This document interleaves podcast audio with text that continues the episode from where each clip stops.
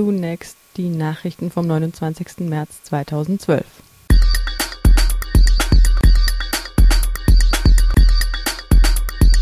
Kein Platz für Niedriglohnsegment in Freiburg. Bewusst kalkulierte Verteuerungspolitik in der Green City. In der Gemeinderatssitzung am vergangenen Dienstag, den 27. März, beschloss die Stadt den Verkauf von über 200 Wohnungen an die Freiburger Stadtbau. Mit dem Verkauf des angeblichen Streubesitzes würden Haushaltslücken geschlossen. Der RDL-Gemeinderatskorrespondent Michel Menzel spricht von asozialer und antiökologischer Politik. Zudem hätte es Schlampereien im Amt für Liegenschaften und Wohnungswesen gegeben. Menzel wirft dem rechten Saustall Inkompetenz vor.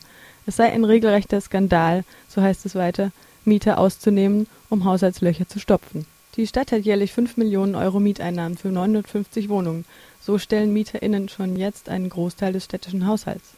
Trotzdem wurden Instandsetzungen größtenteils unterlassen. Die Wohnungen sind teilweise in desolatem Zustand. Zudem finde eine Zweckentfremdung der Gelder statt. Denn diese fließen in Neubauten, die sehr viel teurer als die städtischen Wohnungen sind. Teilweise handelt es sich dabei gar um Eigentumswohnungen. Bei Schwarz-Grün prallt jedes vernünftige Argument ab, war der einzige Schluss, den die Abstimmung des Gemeinderats zuließ. Dabei zeigen Genossenschaftsmodelle seit Jahrzehnten, wie Wohnungen saniert und moderate Mieten garantiert werden können.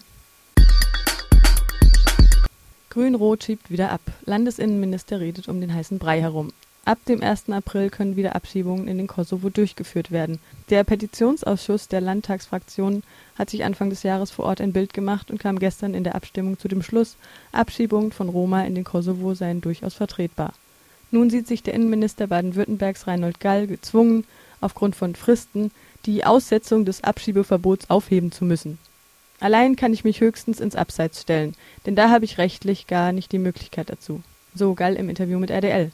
Im Alleingang eine Bleiberechtsregelung im Land durchzusetzen, nur um ein Zeichen zu setzen, bezeichnet Gall als relativ unklug. Zitat Landesrecht kann Bundesrecht nicht brechen, eher umgekehrt. Die Stadt Freiburg versteht sich explizit als flüchtlingsfreundlich. Auch die grün-rote Koalition spricht sich in ihrem Vertrag für den Schutz von Roma-Minderheiten aus. Ich werde natürlich eine entsprechende Verwaltungsverordnung erlassen an unsere nachgeordneten Behörden, sagte Gall weiter im Interview mit RDL. Er wolle nicht sofort abschieben und auch nicht die Abschiebepraxis der alten Landesregierung weiterführen. Vielmehr soll es verstärkt Einzelfallprüfungen geben und das Kindeswohl stärker berücksichtigt werden. Zitat Von daher unterscheidet sich das dann schon wesentlich von dem, wie die alte Landesregierung agiert hat. Weiter heißt es, was die Bleiberechtsregelungen insgesamt anbelangt, da bleibe ich natürlich am Ball. Das ist überhaupt keine Frage. Der Minister werde versuchen, Überzeugungsarbeit bei den anderen Innenministern zu leisten. Er stehe für humanere Bleiberechtsregelungen, die sich von der jetzigen unterscheidet, versicherte er im Gespräch. Auf Bundesebene wolle Gall Schritt für Schritt vorgehen. Am Samstag findet der antikapitalistische Aktionstag M31 in Frankfurt am Main statt. Auch aus dem Südwesten fahren Busse in die Bankenmetropole. Ziel ist die Baustelle der derzeit neu entstehenden Europäischen Zentralbank EZB im Osten der Stadt. Das Bündnis will Kritik fernab von dem weit verbreiteten Denken formulieren, die Krise sei gar von diesen faulen Griechen verursacht worden, sagte ein Aktivist bei Radio Dreieckland. Vielmehr sei der Kapitalismus selbst die allumfassende und permanente Krise. Das Bündnis nennt sich linksradikal, progressiv und emanzipatorisch und tritt den reaktionären und autoritären Krisenlösungen und Rettungspaketen entgegen. Am Samstag werden mehr als 5000 Menschen aus dem ganzen Bundesgebiet erwartet. Kleine Aktionen sind willkommen. Frühmorgens ist Abfahrt in Freiburg, Offenburg, Stuttgart, Karlsruhe und Ludwigsburg. Die Rückfahrt findet spät abends statt. Es gibt außerdem die Möglichkeit, in Frankfurt zu übernachten. Am vergangenen Freitag, den 23. März, war der fünfte Equal Pay Day in Deutschland. Verdi-Frauen wiesen in der Freiburger Innenstadt PassantInnen auf eine immer noch bestehende Lohnungleichheit hin.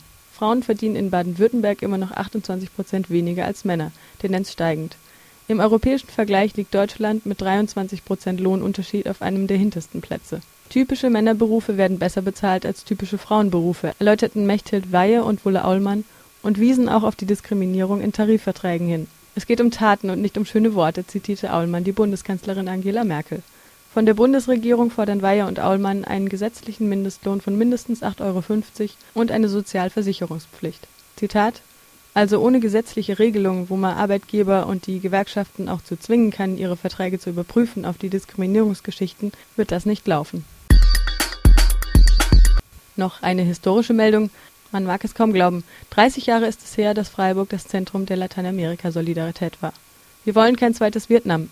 Mit dieser Aussage wurde für den 27. März 1982 zu einem Aktionstag mit Soli-Demo und einer Veranstaltung im Autonomen Zentrum aufgerufen. Nach der Wahlfarce in dem kleinen mittelamerikanischen Land und der Kampfansage der frisch gewählten US-amerikanischen Reagan-Regierung unterstützten die Linken damals durch die Bank weg den Aufruf „ Waffen für El Salvador “. Dafür wurde eigens ein Spendenkonto eingerichtet.